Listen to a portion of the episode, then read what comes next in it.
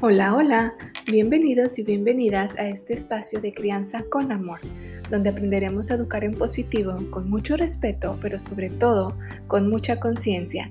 Les habla Alejandra Hoy de crianzaconamor.com, psicóloga, especialista en crianza positiva, desarrollo infantil y madre en construcción. Bienvenidos y bienvenidas a un episodio más. Nuestro tema de hoy es disciplina positiva y estaremos hablando sobre cómo podemos iniciar a implementarla en casa.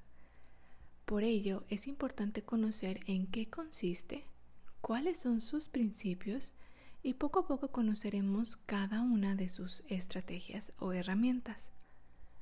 Quisiera recordarles que el integrar estas herramientas a nuestra vida es un proceso y como tal requiere constancia, congruencia, paciencia y confianza. Constancia para que realmente se consoliden los aprendizajes. Por ejemplo, si estoy enseñando a leer y un día le muestro las letras a mi hija, pero no volvemos a repasarlas hasta dentro de cuatro días, lo más probable es que haya olvidado la mayoría de las cosas que repasamos con anterioridad y por lo tanto aprender a leer le va a costar mucho trabajo, porque las neuronas que se activan juntas permanecen juntas y mientras más veces se activen esas rutas que se crean, más se fortalecen. Así que la empatía y la resiliencia también se traducen en conexiones neuronales que se construyen a partir de lo que vivimos, a partir de nuestras experiencias. Por otro lado, cuando hablamos de congruencia, nos referimos a tener un orden y claridad o relación entre lo que hago, lo que digo y lo que pido, entendiendo que aquello que le pido a mis hijas e hijos también lo debo desarrollar en mí. La paciencia es importante para entender las distintas etapas del desarrollo pues la mayoría de las veces las niñas y los niños se están comportando de acuerdo a su edad. Y por último, y también muy importante, cuando decimos que se requiere confianza, es confiar en que mi hijo o hija puede adquirir habilidades, pero incluso tener confianza en mí, en que puedo aprender, reaprender o consolidar formas saludables de relacionarme con mis hijas e hijos. Confianza en que a pesar de mi propia historia de crianza o de mis circunstancias, puedo convertirme en una madre o padre presente. Ahora iniciemos por lo básico. ¿Qué es disciplina positiva? Disciplina positiva es un programa diseñado por Jane Nelson y Lynn Lott para favorecer el desarrollo de las niñas y los niños, contribuyendo a la adquisición de habilidades que les permitan convertirse en adultos responsables, resilientes y respetuosos, capaces de contribuir en sus comunidades. Disciplina positiva se basa en las teorías y propuestas de Rudolf Dreikurs y Alfred Adler, quienes desde 1920, aplicando la psicología individual a la educación, hablaba sobre la importancia de ganar la cooperación en lugar de la obediencia, de entender el mal comportamiento como algo más complejo e invitándonos a ir más allá de lo que vemos para encontrar las verdaderas necesidades u objetivos de las niñas y de los niños. También, a través de los libros de Rudolf Dreikurs, encontramos términos como la parentalidad democrática y la importancia del aliento en la crianza más allá del elogio, la necesidad de conectar antes de corregir o enfocarnos en soluciones en lugar de solo castigos.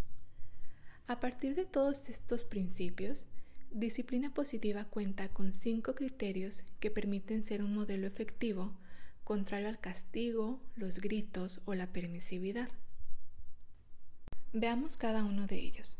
El número uno es que ayuda a los niños y niñas a tener un sentido de pertenencia e importancia es decir, a que ellos se sientan conectados con su familia, con su comunidad y con su escuela.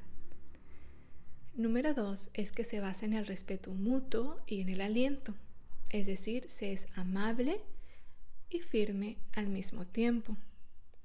El criterio número tres es que es efectiva a largo plazo, puesto que considera lo que las niñas y los niños piensan, sienten, deciden y aprenden sobre sí mismos, sobre los demás y cómo actuarán en el futuro a partir de lo que interpretan.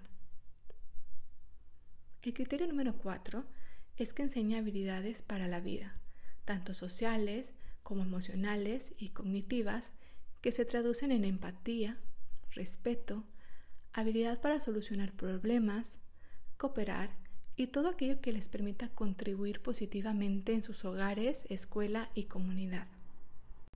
Y por último, el criterio número 5 es que invita a los niños a descubrirse capaces, fomentando autonomía, seguridad en sí mismos y autoestimas saludables. Todas las herramientas de disciplina positiva cuentan con estos cinco criterios o cumplen con estos cinco criterios. Por ejemplo, vamos a ver una. Preguntas de curiosidad.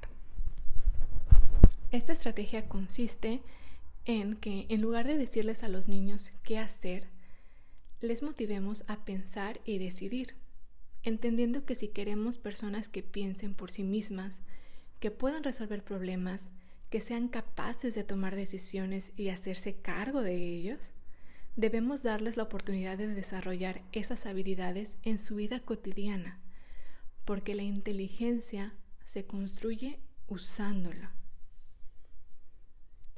Y si la usamos en los momentos más significativos de nuestra vida diaria, tendrán mayor significado y mayor valor y por lo tanto se consolidarán más esos aprendizajes. Entonces, en lugar de decirle, ponte los zapatos y peínate, o hasta vestirles, podemos preguntarles, ¿qué tienes que hacer para estar listo a tiempo para ir a la escuela? O, en lugar de decirle, Limpia esa leche que tiraste. Te dije que y la ibas a tirar. ¿Por qué no me escuchas? Para después terminarla limpiando nosotros, podemos preguntar, ¿qué puedes hacer con esa leche que se derramó? O por ejemplo, si vamos a salir, en lugar de gritarle, ¿y tu suéter? Hace frío. Podríamos preguntar, ¿qué necesitas llevar para no tener frío? ¿Alcanzan a percibir la diferencia entre preguntar y ordenar? Me gustaría hacerles esta pregunta y quisiera que se la respondan a ustedes mismos con toda sinceridad. Decirles todo el tiempo lo que tienen que hacer y cómo, sin enseñarles, sin invitarles a pensar, contribuye a que sean adultos autónomos e independientes.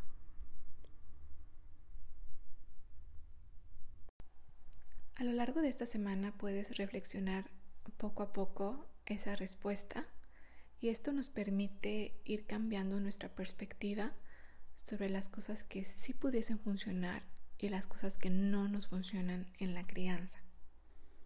Ahora, tenemos una estrategia.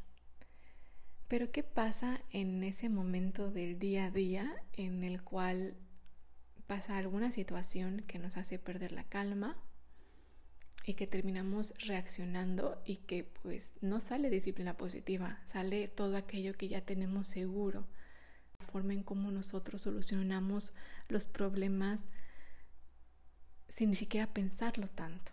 Terminamos reaccionando en lugar de responderles y educarles. ¿Qué podemos hacer en esos casos? mantenernos siempre en mente que todo requiere paciencia y constancia. Tenemos que tener paciencia en nosotros mismos y ser constantes, porque así como los niños necesitan practicar todas esas habilidades, también nosotros necesitamos ser constantes en el uso de esas estrategias para desarrollar esas habilidades de crianza. Un buen punto de partida es visualizar aceptar cada reto como una oportunidad para educar e imaginar formas positivas de intervenir e incluso podemos practicar nuestro tono de voz amable pero firme. muchas veces no sabemos cuál sería exactamente ese tono de voz. El segundo paso es liberar la tensión, aprendiendo a reconocer cada una de las señales que nos da nuestro cuerpo acerca de lo que estamos sintiendo. Quizás cuando estás en ese momento de enojo, se te cierra la garganta, se te tensa la quijada, rechinas los dientes, te duele el estómago, quizás sientes como que se te sube la sangre en la cabeza y empiezas a sentirte acalorado.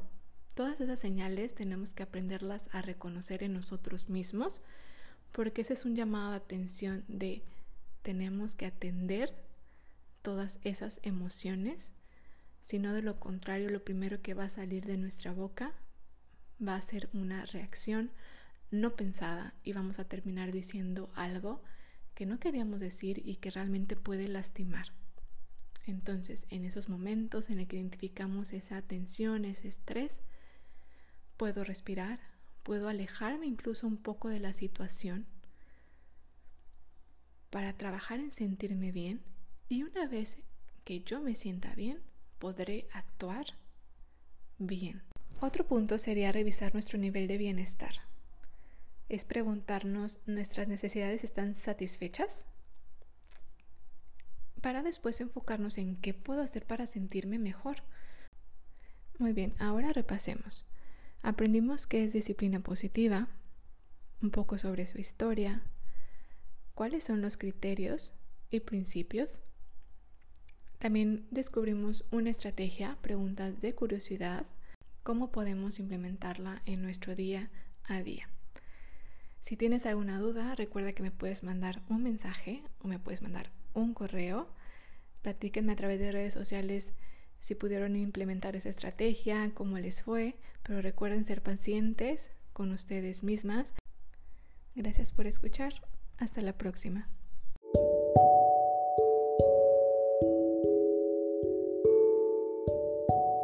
Gracias por llegar hasta aquí y permitirme ser parte de tu proceso de crecimiento y de desarrollo personal. Te invito a que compartas este podcast con todas las madres y padres que están en busca de educar de forma positiva, consciente y amorosa desde el respeto. Hasta la próxima.